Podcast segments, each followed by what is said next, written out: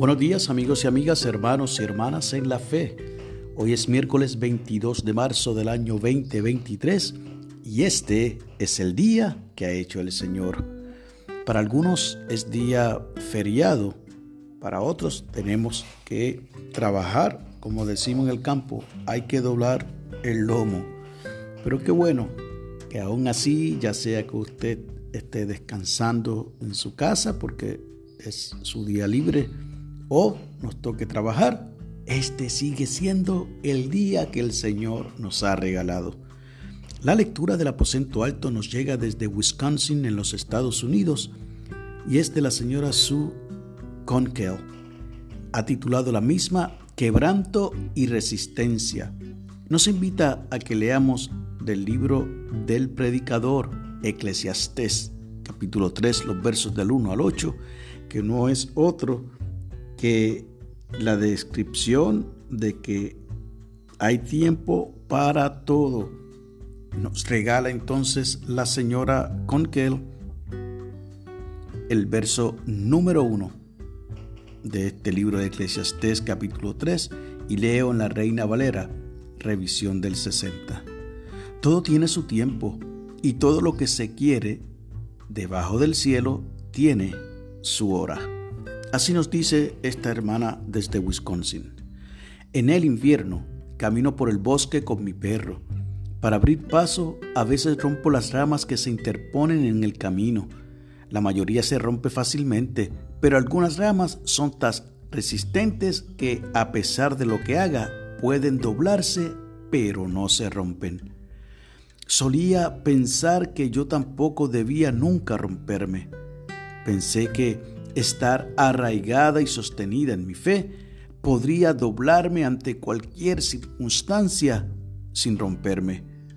Pero en la primavera pude observar cómo brotaba un nuevo crecimiento de las ramas rotas. Me di cuenta de que vale la pena ser resistente, pero aceptar mi quebranto también tiene sus ventajas. Abrir paso con ánimo hacia un nuevo crecimiento amplifica mi perspectiva, posibilidades y potencial. Cuando dejo los viejos patrones que ya no me sirven, nuevos patrones pueden tomar su lugar. Este ha sido un año desafiante. Aunque he mantenido una resistencia no obvia, también he experimentado momentos de gran quebranto. Tal vez haya momentos para ser resistente y momentos de quebranto. Quizás podamos encarnar la resistencia y el quebranto a la vez. Concluye diciendo esta hermana que puede que nuestra senda espiritual requiera de ambos. La oración sugerida es la siguiente. Dios de amor, Ayúdanos a aceptar tanto la resistencia como el quebranto. Crea un nuevo crecimiento en nosotros para que podamos alcanzar nuestro máximo potencial. Amén. El enfoque de la oración es que oremos por buscar un nuevo crecimiento. Y el pensamiento para el día, el quebranto permite un crecimiento nuevo y hermoso. Quebranto y resistencia.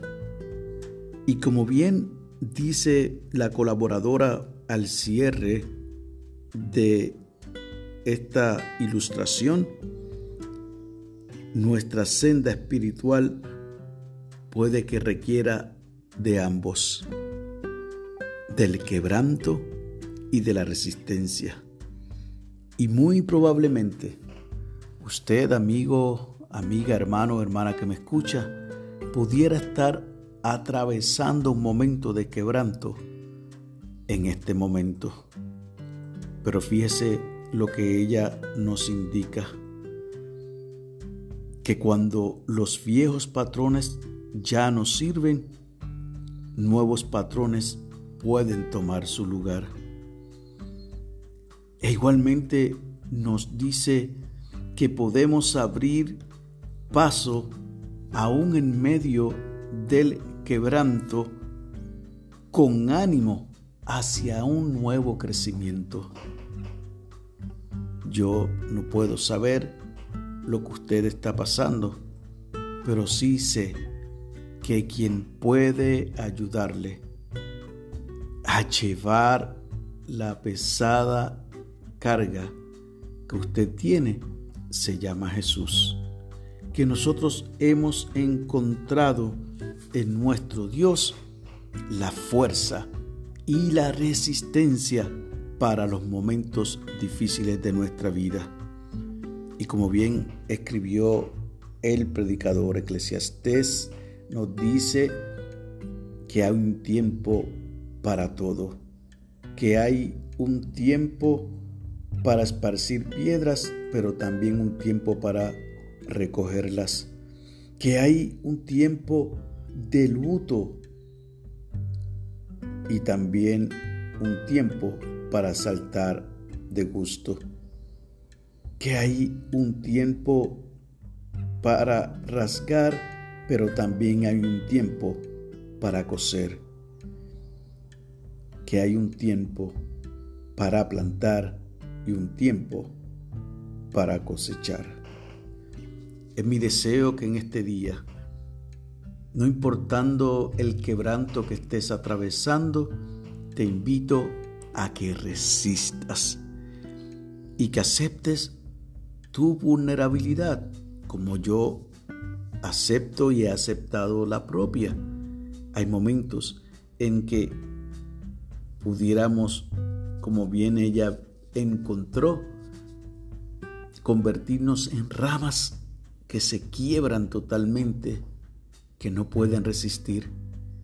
Mas sin embargo, tenemos la esperanza en Cristo Jesús, que así como de estas ramas salen unos renuevos, así también tu vida renovará a través de la lectura de la palabra, a través de la oración, a través de las disciplinas espirituales y por sobre todas las cosas agarrados y agarradas de la mano de nuestro Señor Jesús.